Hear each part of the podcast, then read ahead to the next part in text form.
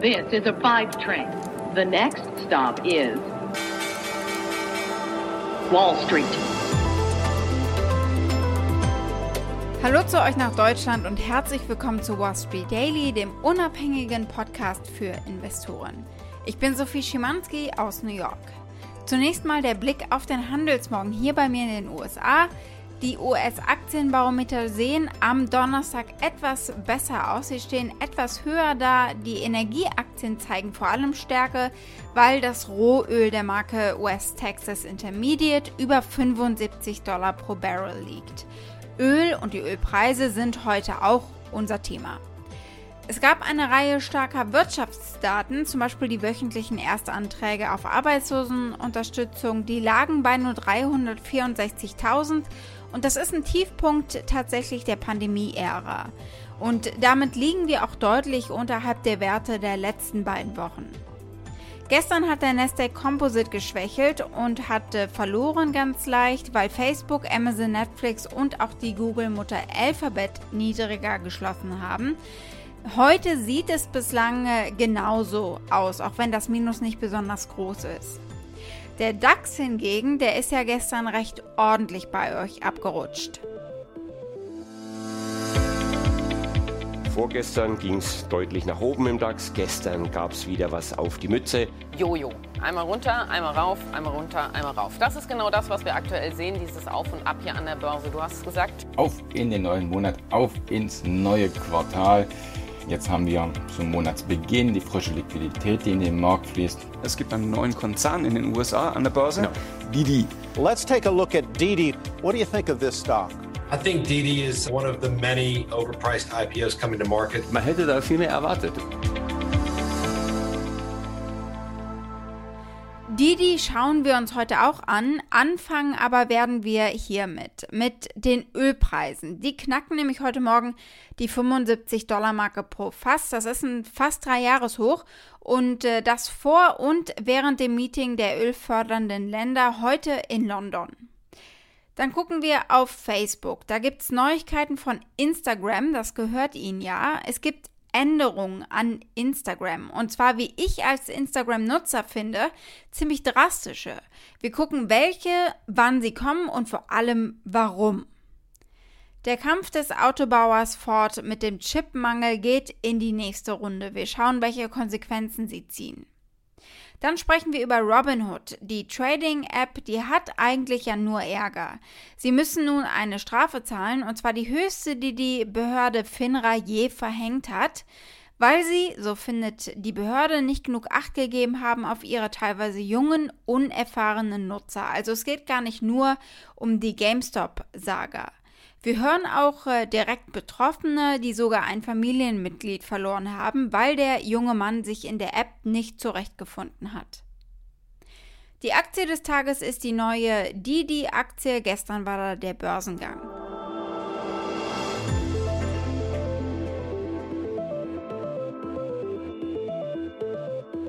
Wir blicken als erstes also auf die Ölpreise. Die stehen über 75 Dollar das Fass. Sie haben damit ein Dreijahreshoch erreicht und das eben bevor die ölfördernden Länder die Produktionspolitik für die zweite Hälfte des Jahres 2021 entschieden haben heute. Die Optionen auf US-Rohöl der Marke WTI, also West Texas Intermediate, stiegen für August um 2,6 Prozent auf eben über 75 Dollar pro Barrel und damit auf den höchsten Stand seit Oktober 2018. Die internationale Benchmark Brent-Rohöl für September stieg um 2% auf über 76 US-Dollar pro Barrel. WTI ist seit Beginn des Jahres 2021 von rund 48 Dollar um mehr als 50% pro Fass geklettert. Klar, die Nachfrage ist gestiegen, weil die Menschen inmitten der wirtschaftlichen Wiedereröffnung und Erholung wieder reisen und äh, konsumieren. Die OPEC hat in der Pandemie monatliche Treffen eingeleitet, um die Produktionspolitik flexibler und schneller steuern zu können und hat bereits Pläne angekündigt, dass das Angebot zwischen Mai und Juli um 2,1 Millionen Fässer pro Tag erhöht werden soll. Das Thema des Treffens äh, heute war, ob sie die Produktionspolitik eben unverändert lassen oder ob das Angebot weiter hochgefahren wird. OPEC und Nicht-OPEC-Partner, also die OPEC Plus, haben sich um 15 Uhr eurer Zeit äh, per Videokonferenz getroffen. Analysten haben im Vorfeld erwartet, dass das wahrscheinlichste Ergebnis ein Anstieg von rund 500.000 Barrel pro Tag im August ist. Die steigenden Ölpreise spielen natürlich auch eine Rolle in der Inflation. Legen sie zu, steigt auch die Inflationsrate. Denn Unternehmen geben das natürlich weiter, sprich Lieferengpässe und Rohstoffknappheit schlagen sich dann deutlich in den Preisen nieder für den Endverbraucher. In Deutschland lag die Inflation im Juli zwar noch bei aufs Jahr gesehen 2,3 Prozent nach vorläufigen Schätzungen, aber im Juli könnte sie weiter klettern. In den USA korreliert vor allem der Erzeugerpreisindex stärker mit Rohöl als der Verbraucherpreisindex. Und äh, dieser Erzeugerpreisindex ohne Nahrungsmittel- und Energiepreise stieg innerhalb von zwölf Monaten um 5,3 Prozent. Das ist der größte Anstieg gewesen seit Sommer 2014. Bei Facebook ist ja gerade so viel los. Der Sieg äh, vor Gericht gegen die Kartellbehörde ist da zum Beispiel. Die Marktbewertung hat sich daraufhin aufgebläht und die eine Billion Dollar Marke geknackt.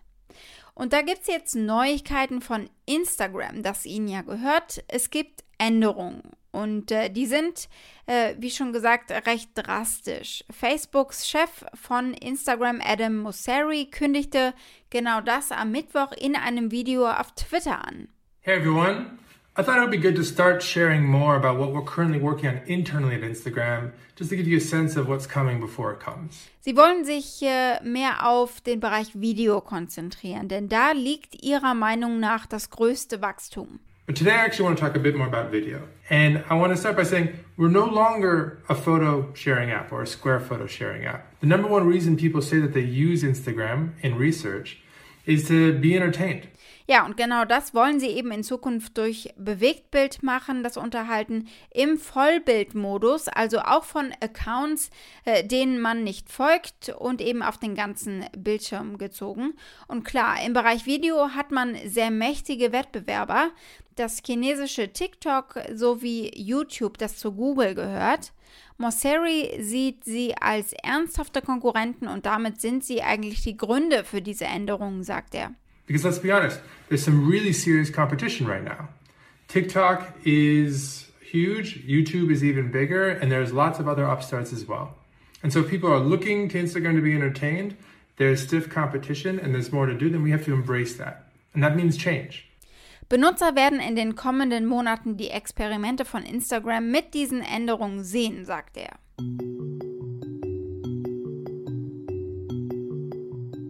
Der Autobauer Ford kämpft nach wie vor mit dem Chipmangel. Der hält gefühlt schon ewig an, aber eine Lösung gibt es deshalb eben noch lange nicht.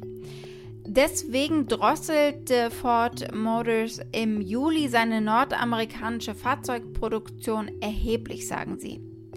Äh, die Produktion in acht Werken, darunter sechs in den USA, wird nächsten Monat und Anfang August stillgelegt werden oder nur mit reduzierter Kapazität laufen.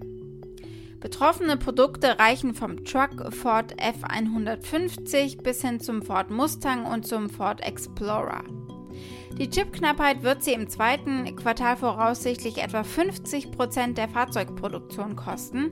Sie haben angekündigt, in diesem Jahr aufgrund dieses Problems eben 2,5 Milliarden US-Dollar weniger an Gewinn zu machen und etwa 1,1 Millionen Produktionseinheiten, also Autos, zu verlieren. Blicken wir auf Robinhood, die Trading-App. Die hat eigentlich nur Ärger und äh, den versuchen sie nun gerichtlich beizulegen. Sie zahlen eine Strafe, die die Aufsichtsbehörde FINRA verhängt hat, 70 Millionen US-Dollar, die höchste, die sie je verhängt hat. Die Behörde hat befunden, das Unternehmen hat seine Pflicht zum Schutz seiner Kunden vernachlässigt und das gleich mehrmals. Laut FINRA hat Robinhood seit 2016 in regelmäßigen Abständen falsche oder irreführende Informationen äh, bereitgestellt, teilweise zu sehr komplizierten Trades, zu Margin Trades zum Beispiel. Äh, die haben es ganz schön in sich, vor allem für unerfahrene Erstinvestoren, äh, die sich eben nun mal massenhaft auf der Plattform tummeln. Sie funktionieren mit Kredit, in diesem Fall mit einem von Robinhood. Und das zeigt Robinhood eben nicht so super verständlich an für die Nutzer. Da gab es damals den schrecklichen Fall, bei dem ein junger Mann sich das Leben genommen hat, weil Robinhood ihm seinen Kontenstand nicht richtig äh, angezeigt hat oder zumindest nicht verständlich genug für ihn und hat ihn glauben lassen, er habe 730.000 Dollar verloren. Geld, das er sich äh, auch teilweise von Robinhood geliehen hatte. Ich erinnere mich gut, es ging damals um Optionshandel. Ich habe äh, mit seinem Cousin gesprochen, mit Bill Brewster. Er selbst ist Finanzanalyst und äh, er gibt Robinhood einen großen Teil der Schuld am Selbstmord seines Cousins. Er sagt ganz klar, diese Anzeigen des Portfoliostands äh, sind nicht für Anfänger, sondern eher für erfahrene Trader. Er sagte, da ist nicht genug nachgedacht worden. Ein Pop-up, das erklärt, was dieses Minus bedeutet, wäre wohl nicht zu viel erwartet. I think that it's foreseeable, maybe not that someone would commit suicide, but certainly that that would you know cause severe emotional distress among people and then along those lines, I think, you know, suicide's not out of the question if you're someone that in charge of thinking of what are the risks that big financial stress sort of can create. And should we be showing exposure in this way that's sort of where i think that there was probably um, a lack of thought. Or alternatively a possible explanation is that's a common thing to show professional traders. Uh, you know if you're a tech company it seems to me that that a little bit of foresight and a pop-up is not the most to ask for. Die FINRA beanstandet auch, dass Robinhood auf Algorithmen angewiesen ist, um Kunden für den Optionshandel zu genehmigen. Ein weiterer Grund, den Bill Brewster damals kritisiert hat, weil er glaubt, dass Handel mit Optionen einfach nicht für jeden ist. Brewster spricht der FINRA aus dem Herzen, würde ich sagen. Es ist äh, einfach nicht genug, Kundenservice eine E-Mail zu schreiben, wenn es um so viel Geld geht. Sie haben ihre Aufsichtspflicht verletzt, findet er. I would agree with this statement that investing is for everyone. I would disagree with the statement that options trading is for everyone. In my opinion, if you're offering options, which are really, really, you know, the swings are very big day to day, you should have a phone line people should be able to call somebody up and get somebody on the phone in real time and have a question answered because you're dealing with a lot of leverage and fast settlement and things are moving quickly. So the idea that, you know, an email is sufficient and a response is sufficient customer service, I would not run a company that way. I just think that if you're going to have a business and you're going to sign up a lot of new accounts, and you know that those accounts skew young, there is a duty to educate and be there when those people have questions. Und das war vor dem Versagen Robinhoods in der GameStop-Saga. Die FINRA beklagt weiterhin noch, dass Robinhood-Kunden damals äh, ja vom Kaufen gewisser Aktien gesperrt wurden in Zeiten historischer Marktvolatilität. Wenn ihr mich fragte, der ultimative Verrat an Robinhoods Versprechen oder ihrer Mission, Investing for Everyone, Everyone is an Investor. Denn da haben sie eben äh, sich äh, mit den Hedgefonds Seite an Seite gestellt. Don't think you're an investor? You don't need to become an investor. You were born one. Robinhood.